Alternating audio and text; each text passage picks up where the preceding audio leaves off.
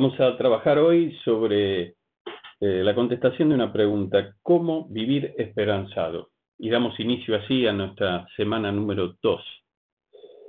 Vamos a abrir el Nuevo Testamento. Está en la Biblia, la parte posterior de la Biblia, y buscamos en el capítulo 2 de la carta del apóstol San Pablo a los filipenses y leemos desde el versículo 5 al versículo 11.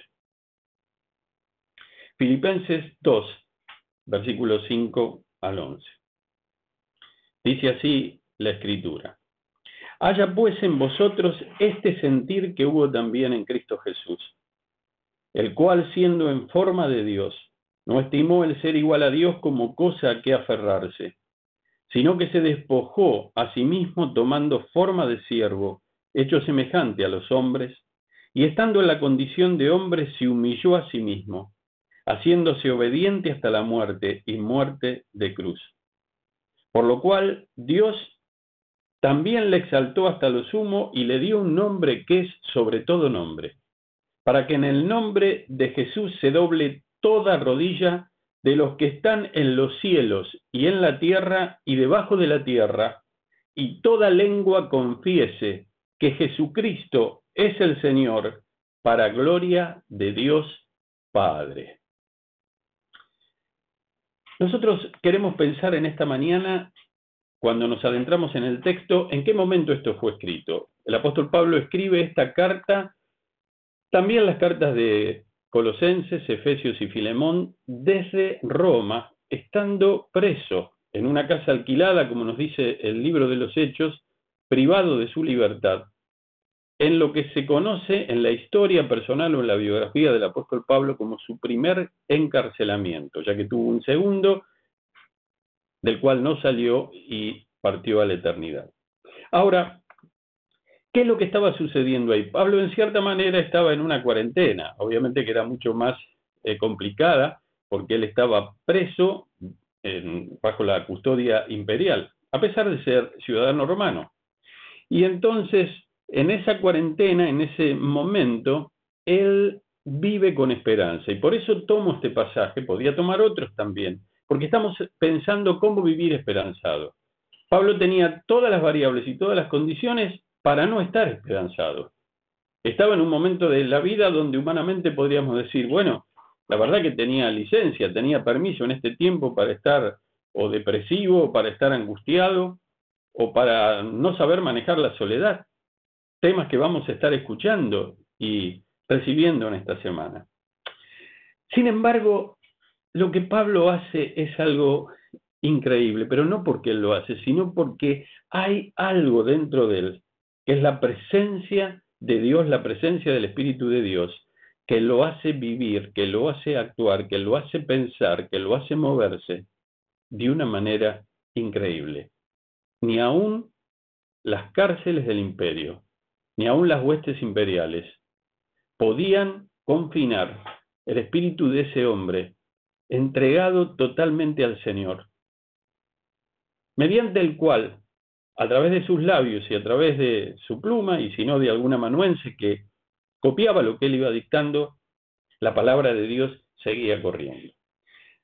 Yo creo haberles mencionado hace dos mensajes atrás, 15 días atrás, algo notable el apóstol Pablo cuando se convierte al Señor en el camino a Damasco, tiene una, una conversión, una transformación tan fuerte, tan grande, que esa, ese testimonio, esa realidad del cambio que había operado en su vida, no solamente lo transformó en ese momento inicial, sino que hizo que todo lo que Pablo vivió, lo que él predicó y lo que él escribió, las cartas que él escribió, sean el desarrollo de aquel comienzo, esa base de ese cambio en su vida, está presente en cada uno de los escritos del apóstol Pablo. Y a medida que uno lee sus cartas y cuando estaba preparando el mensaje, volvía a recordar elementos que tenían que ver con ese cambio importante que había sucedido en su vida cuando él iba camino a Damasco a perseguir la iglesia del Señor.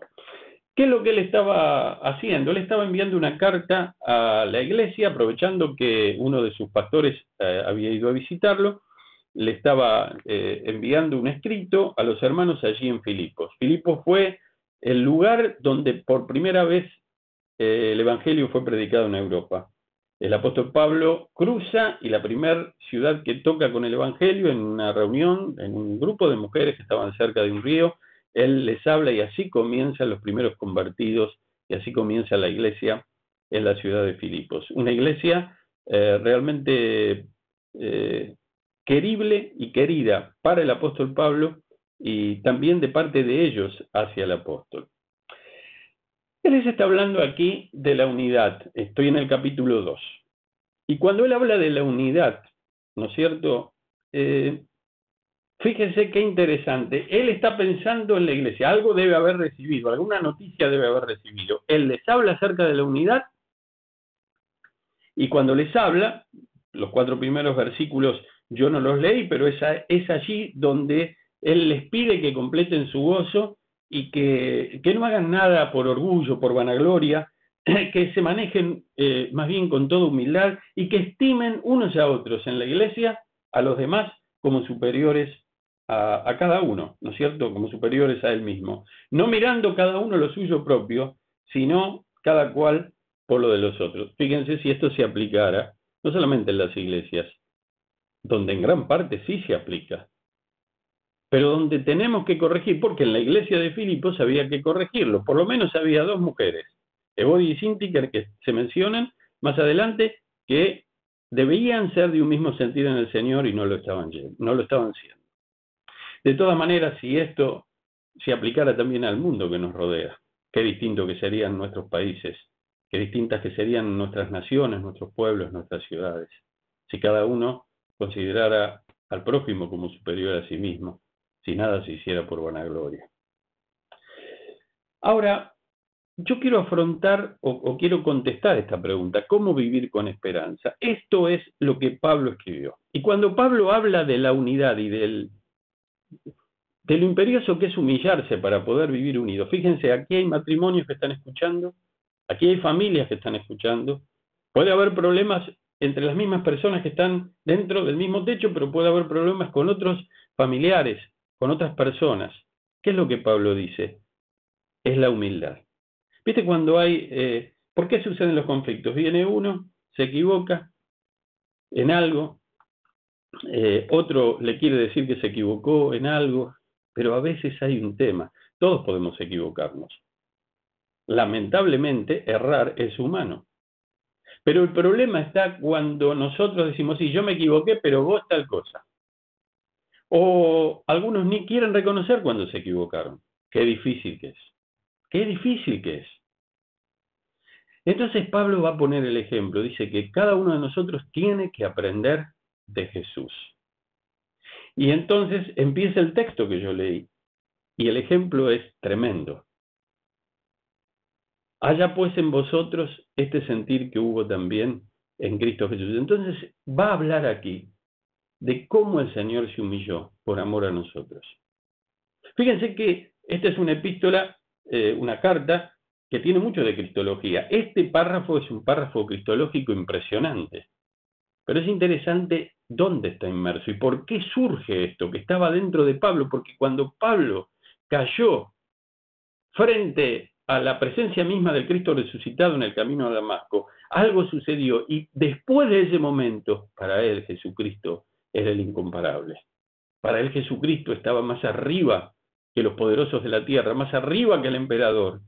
Él había comprendido que Jesús era el Mesías, el Hijo de Dios, era Dios. Y entonces, por eso vienen pasajes como estos. Ese Dios todopoderoso se hace hombre, se humilla hasta lo sumo. Ahora, el pasaje dice que deja la gloria que tenía desde la fundación del mundo con el Padre y se hace hombre. Ya eso solamente era una humillación grande, pero no termina ahí. Dice que estando en la condición de hombre se ubicó abajo de todo, se hizo siervo de todos. Y no solamente eso, sino que murió la, muerte más cruenta, la, muerte más, si ustedes quieren, horrorosa, descalificante, aborrecedora de la cruz.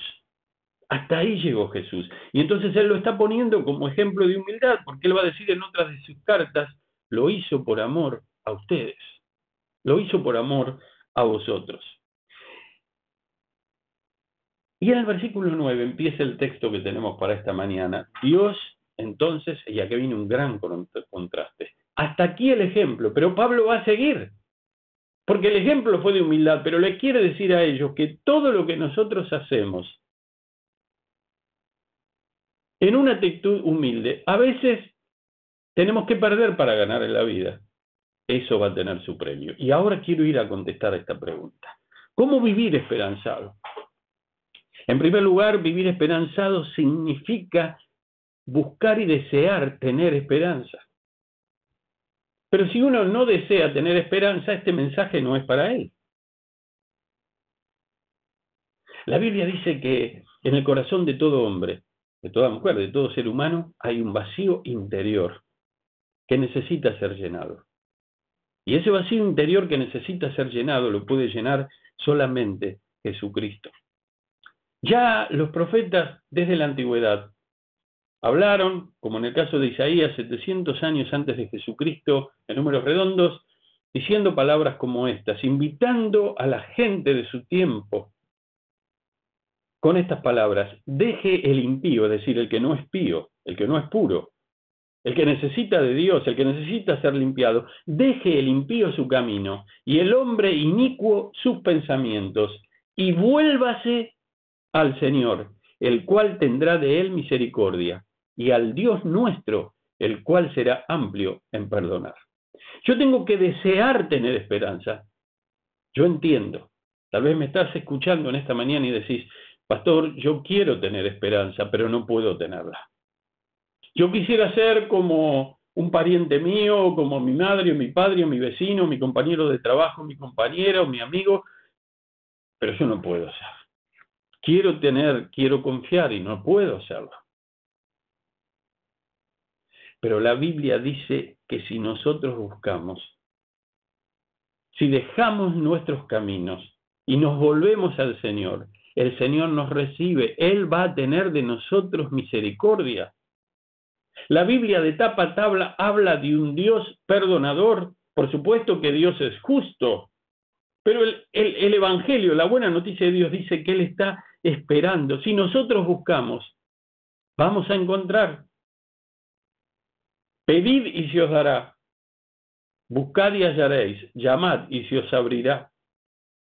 Tal vez estás hoy en tu casa, tal vez estás reunido con tu familia, tal vez vas a escuchar este mensaje hoy, mañana, pasado, dentro de un mes, pero cuando lo escuches, estés donde estés, busca un, un lugar para estar a solas. Como le he dicho a tantos cuando venían a mi oficina por primera vez, porque sus vidas estaban en, una situación de inseguridad, en una situación a veces de desorden, sin paz. Y yo, después de escuchar por varios minutos, como siempre lo hago las personas, escuchar su historia de vida, siempre les recomiendo que busquen al Señor, que busquen a Dios.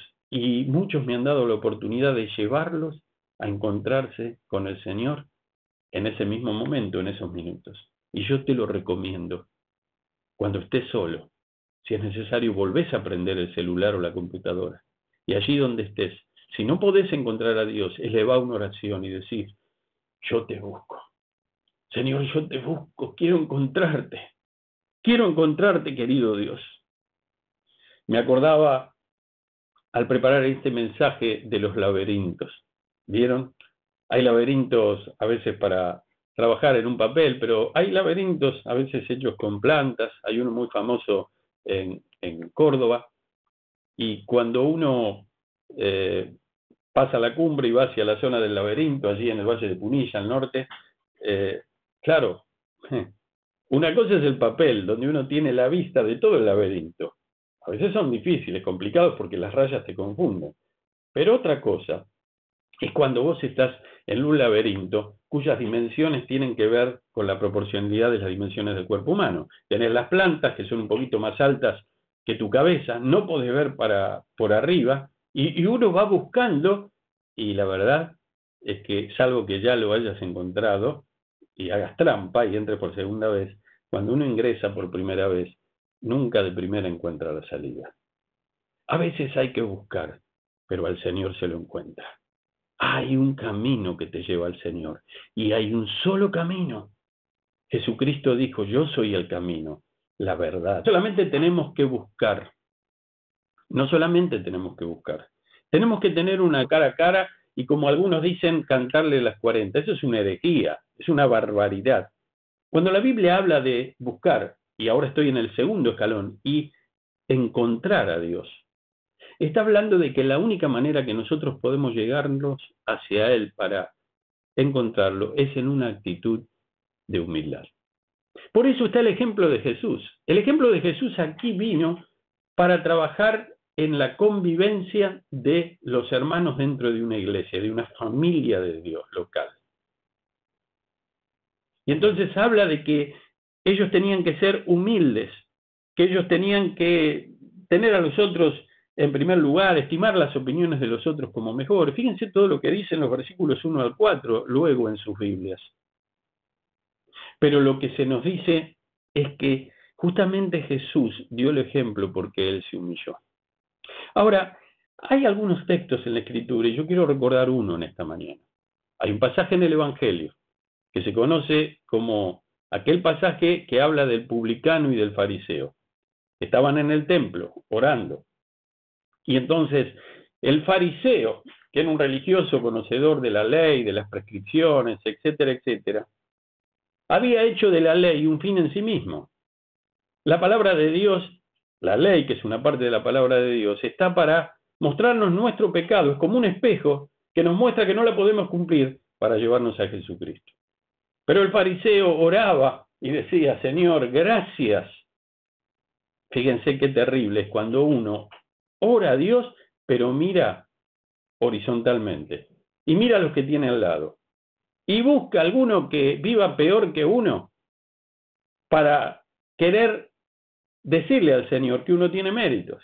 Y él decía, Señor, te doy gracias porque no soy como este publicano. Y tal vez lo describiría, este hombre pecador, este hombre bla, bla, bla, bla, bla. Pero dice el mismo párrafo, el mismo pasaje, que el publicano oraba también, porque fue al templo a orar. Quizá era un hombre cargado de pecados, pero el fariseo también estaba cargado de pecados. Y el publicano oraba de otra manera y le decía, Señor, sé propicio a mi pecador. Señor, por favor, te pido, te pido que me consideres, que me escuches. No lo merezco. Pero vengo aquí, Señor, porque no doy más. Vengo delante tuyo porque no doy más. ¿Cómo tener esperanza? Primer punto, tengo que anhelar la esperanza, tengo que buscar la esperanza. Segundo punto, segundo escalón, tengo que acercarme al que puede darme la esperanza, es a saber a Dios en humildad. Tengo que dejar el orgullo. En tercer lugar, el tercer escalón en esta mañana es que no solamente tengo que buscar, no solamente tengo que tener una actitud humilde, sino que tengo que cambiar. No puedo tener esperanza en mi ser si mi ser, si mi persona no cambia. El tema es que nosotros no podemos cambiarnos a nosotros mismos. No lo podemos hacer. Recuerdo la canción que cantamos hace poco, que nos emocionó. Tenemos un video de los últimos días de mi madre, estando en la casa de mi hermana, cuando justamente en uno de los cultos, uno de mis hijos le tocó en esa semana cantar solo el poder de Dios. A Juan y Felipe tocaba. Y ellos cantaron y mi madre desde la la cama porque nunca más pudo levantarse hasta que partió a la eternidad, escuchando las voces en una computadora que estaba a unos tres metros y medio de su cabeza, de su cara, de sus ojos, escuchando solo el poder de Dios, se metió en la canción y con esa voz particular que tenía, cantaba, solo el poder de Dios puede cambiar tu ser la prueba yo te doy, Él me ha cambiado a mí. ¿No ves que soy feliz sirviendo al Señor? Nueva criatura soy, nueva soy, nueva criatura soy. Y ella lo cantaba, 90 años, desde los nueve era miembro de la iglesia, un tiempito antes se había convertido al Señor, toda una vida en el Señor. Ella seguía diciendo, a días de partir, La prueba yo te doy. Él me ha cambiado a mí. ¿Sabes? Nadie te puede hablar acerca de cómo tener esperanza. Nadie te puede contestar esta pregunta si no te puede dar la prueba de que Él ha sido cambiado y que la esperanza está en su corazón. Esa es la gran diferencia entre alguien que predica la palabra de Dios y personas que dan discursos sobre distintos temas. Hay que tener la experiencia. Hay que saber por experiencia propia que yo he sido cambiado. La Biblia es cierta porque es la palabra de Dios. No depende esa certeza de mi experiencia, pero yo doy testimonio de que esa verdad que está en la palabra de Dios, que es la voz de Dios, actuó en mi vida y me cambió. Así que tenemos que buscar, tenemos que tener una actitud humilde y necesitamos cambiar para tener esperanza. Si seguís como estás, sin esperanza, no vas a tener nunca esperanza. Necesitas cambiar. No podés cambiarte vos mismo. Ahora, necesitas confiar. Yo soy un hombre eh, preparado en ciencias.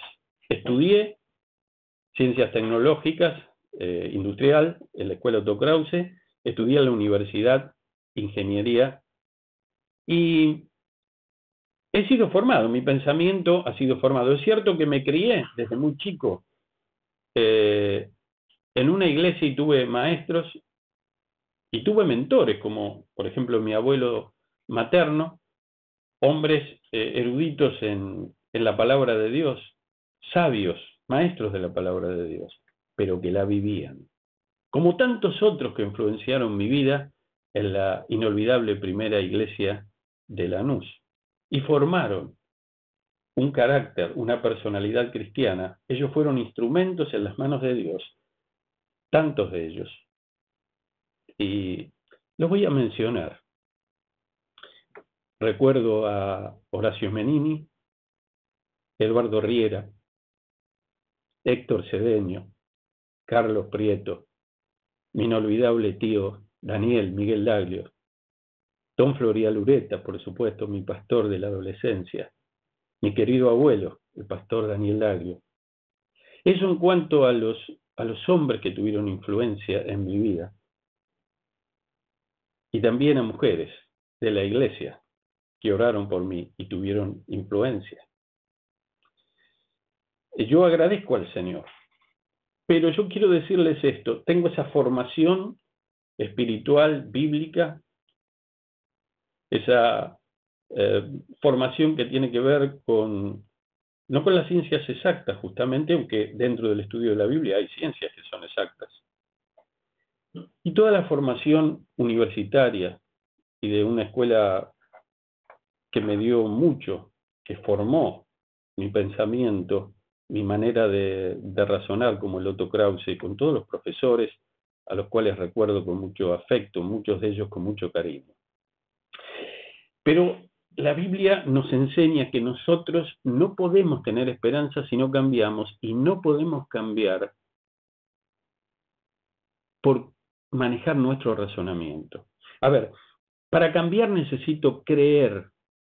Creer, por supuesto que entra en juego el entendimiento. Creer es también pensar. Tengo que saber qué voy a creer. Actúan mis neuronas y mi mente para que luego mi fe, mi confianza, si ustedes quieren, mi corazón, junto con mi mente, tomen esa decisión y mi voluntad sea cambiada. No es por la ciencia, no es una fórmula matemática, no es una ecuación diferencial, ni sencilla ni complicada, no es por razonamiento lógico, sino es por fe. Es por fe. Yo recordaba la canción de otro himno. Ustedes saben que las canciones, los himnos, eh, compuestos a lo largo de la historia cristiana, siempre expresan una verdad de alguna parte de la Biblia. A veces con letras que son más literales de algún texto y a veces no, pero siempre expresan una, una verdad. Había un himno que decía, Cuán glorioso es el cambio operado en mi ser, viniendo a mi vida el Señor. Hay en mi alma una paz que ansiaba tener, la paz que me trajo su amor. Él vino a mi corazón, Él vino a mi corazón. Soy feliz por la vida que Cristo me dio, cuando Él vino a mi corazón. Él vino, Jesucristo vino a mi corazón y se operó un cambio tremendo, como aquel cambio que se había operado en el autor humano de este texto que yo he leído, el apóstol Pablo, inspirado por el Espíritu Santo, provocado, realizado por el Espíritu Santo en su vida. Entonces necesito cambiar, pero para cambiar necesito creer. Y voy al final, al último punto. Recuerden esto, para tener esperanza tengo que buscarla, pero no alcanza con buscarla, tengo que tener una actitud de humildad en esa búsqueda. Cuando me llego a la misma presencia del Señor, y no solamente alcanza con detenerse en una actitud de humildad, tengo que creer que Él puede cambiar mi vida. Ahora, ¿por qué se produce el cambio? El cambio se produce y está dicho en este pasaje. Él se humilló hasta lo sumo y se hizo siervo de todos y murió con muerte de cruz, es decir, abajo de todo en la escala. Y murió en la cruz por mis pecados. Ahora, el texto cuando uno lo lee no menciona la resurrección, pero está implícita porque menciona la exaltación, porque salta del versículo 8 al versículo 9. El versículo 8 dice, se humilló a sí mismo, haciéndose obediente hasta la muerte y muerte de cruz, y en el versículo que sigue va a decir, Dios también le exaltó hasta lo sumo. Yo quiero detenerme. Esto, este ejemplo que Pablo pone, hasta el versículo 8 calzaba bien con esta idea de que había que ser humildes unos a otros para vivir la unidad de la iglesia. Pero ahora resulta que Pablo sigue, es característico de él. Cuando piensa en Jesús, cuando piensa en su gloria, él sigue. Y entonces va a decir, no siempre va a ser así. El Señor murió, fue a la cruz, resucitó, que está implícito, no explícito. Por supuesto, arriba de Jesús, no lo hay. No olvidemos que Jesús es Dios. Y entonces va a decir, le di un nombre que es sobre todo nombre, para que en el nombre de Jesús, y ahora voy a terminar con esto, se doble toda rodilla. Y quiero terminar, son unos minutos que tomo para el cuarto escalón. Si yo quiero cambiar, busco con humildad, creo, para que el cambio se produzca, para poder tener esperanza, ¿Y cómo hago para vivir la esperanza? Estamos en una semana donde estaremos hablando de vivir la esperanza. ¿Cómo se vive la esperanza? Mirando hacia adelante. Por eso va a decir él, lo exaltó hasta lo sumo. Y le dio un nombre que es sobre todo nombre. Ahora, cuando él lo exaltó hasta lo sumo, ¿quién era Jesús? Jesús era el Mesías. ¿Qué es lo que Israel no podía aceptar? Que Jesús era el Mesías. Es cierto, muchos se convirtieron. El principio de la iglesia cristiana, los primeros 120 que estaban allí en Jerusalén eran todos judíos.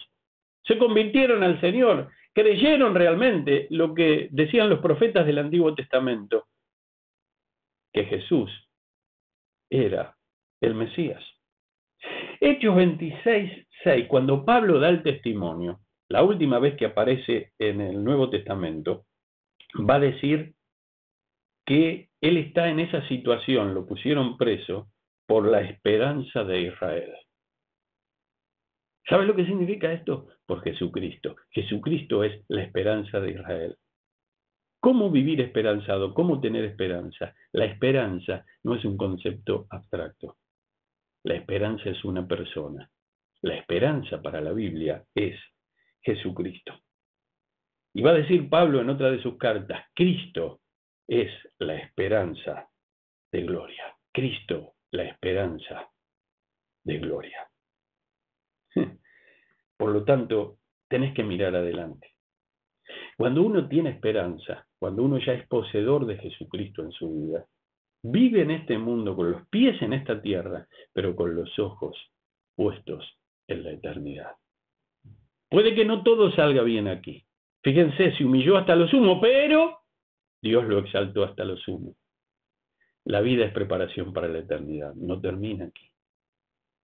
¿Cuántas situaciones difíciles hubieran podido evitarse en nuestras vidas de haber tenido ya esta esperanza y de haber puesto los ojos en el cielo, de haber puesto los ojos en la eternidad, de haber puesto los ojos en su venida,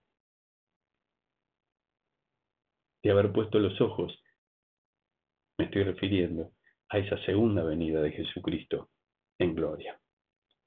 Recuerdo un conjunto de jóvenes de la iglesia de Quilmes, la primera iglesia bautista de Quilmes hace muchos años, cuando Juan, don Juan Bautista Cornaglia era el pastor de esa iglesia, tenía un, grupo de jóvenes eh, impresionante, muy lindo. A veces hacíamos reuniones unidas y los jóvenes de la Lanús viajábamos y pasábamos todo el sábado allí, jugábamos, teníamos nuestro encuentro, nuestras reuniones, hace muchos años.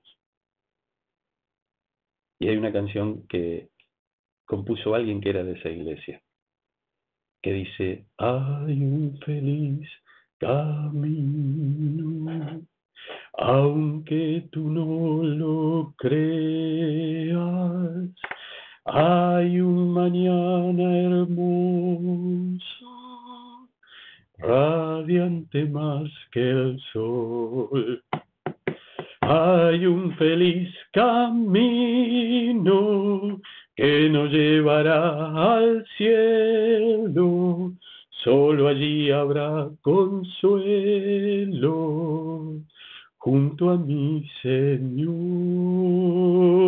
Hay un feliz camino que nos llevará al cielo, solo allí habrá consuelo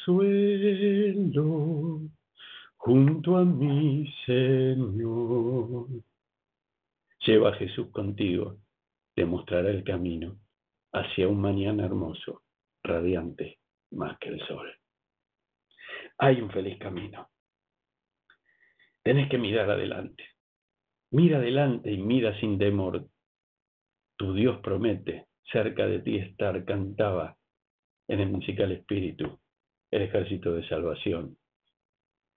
Mira adelante y mira sin temor.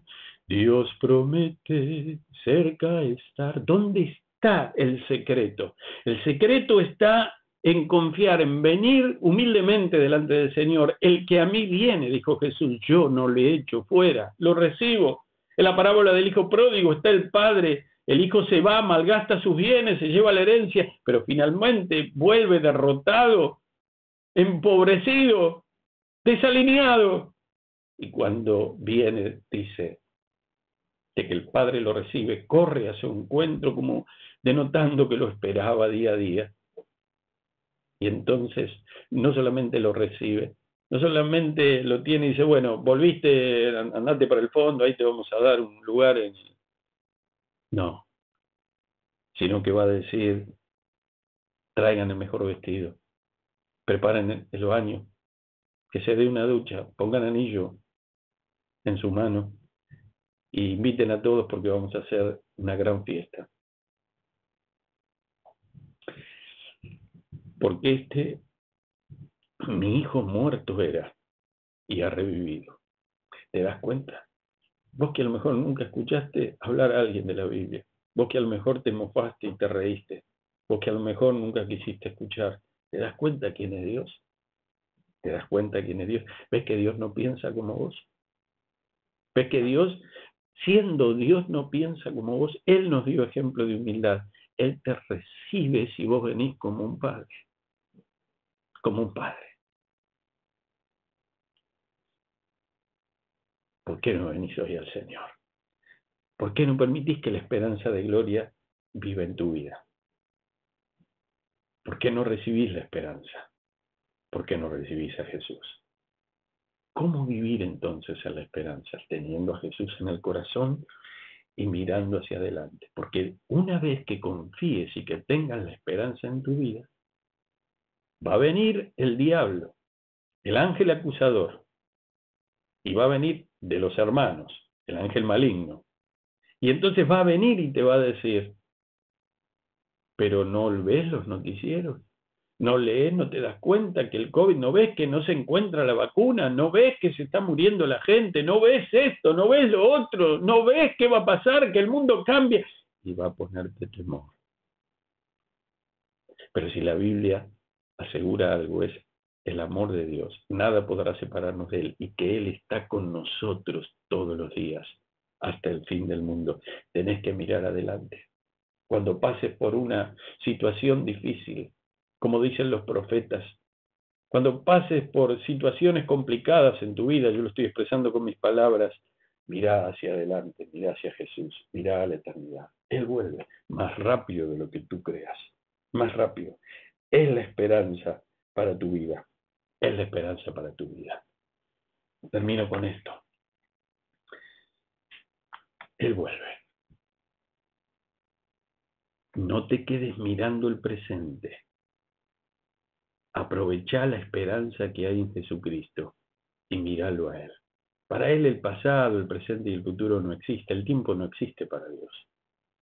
Existe para nosotros que tenemos un sistema de coordenadas en un sistema planetario. ¿Por qué existe el día y la noche? Porque los planetas giran, porque tenemos luz, porque tenemos noche, pero para Dios el tiempo no existe. Dios no está circunscripto al sistema solar. Dios es el creador, no solamente del sistema solar, de la Vía Láctea y de todo el universo. Y Él vuelve. Él es la esperanza. ¿Y, ¿Y por qué es la esperanza? ¿Saben por qué hay mucha gente desesperanzada por muchas cosas? Una de, las, una de esas cosas, ¿saben cuál es?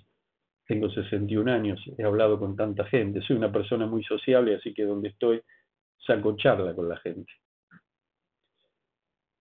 A la gente la desilusiona mucho, le hace perder la esperanza, la falta de justicia. Las injusticias, injusticias sociales, las injusticias legales, las injusticias económicas. Yo quiero decirte, al terminar este mensaje, que no hay injusticia espiritual en Dios, porque Dios es juez justo.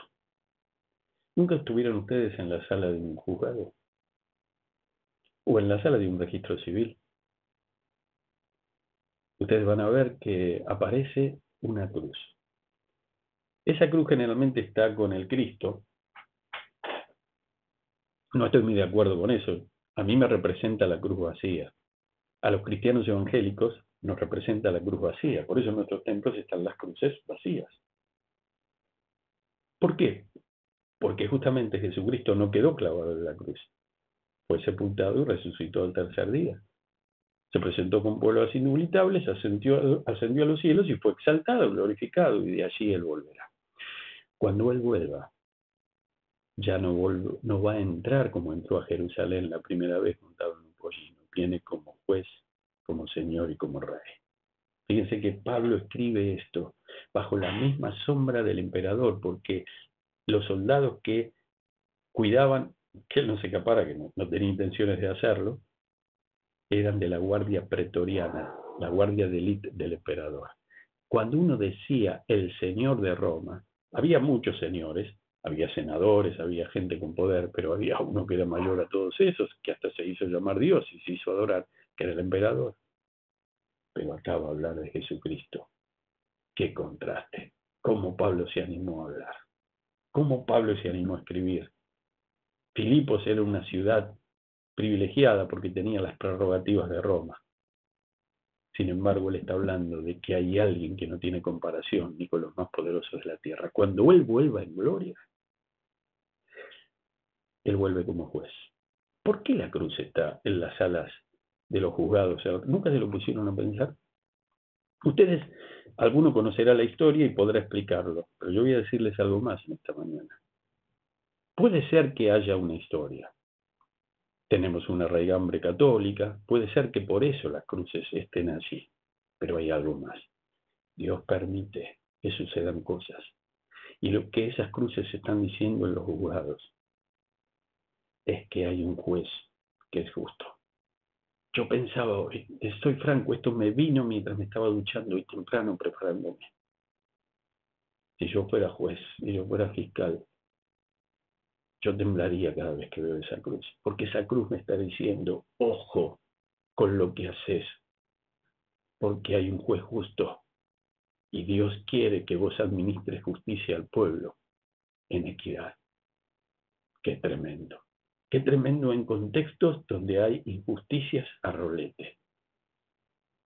Los pobres que están presionados, los ricos que están atados y atrapados, los jueces. Algunos no podemos pensar que todos sean corruptos, que todos sean injustos, pero los hay. En todas las épocas de la historia hubo jueces injustos. Qué tremendo. No mire solamente esto. No digo que no lo denunciemos, en cierta manera lo estoy denunciando. Lo estoy diciendo. Pero si querés tener esperanza, denuncia, tener los pies en la tierra, mira todo lo que hay a tu alrededor, pero poné los ojos en Jesucristo. Búscalo con una actitud humilde. Confía en Él. Él va a cambiar tu vida. Y una vez que tengas la esperanza en tu vida, en tu corazón, viví esa esperanza no mirando solo el presente. Tus pies están parados en el presente, pero tus ojos, tu visión espiritual está parada en la eternidad. Ese juez justo está viniendo más pronto de lo que ustedes se imaginan. Él vuelve pronto. Ven, Señor Jesús, esperanza de gloria. Que Dios nos bendiga. Amén.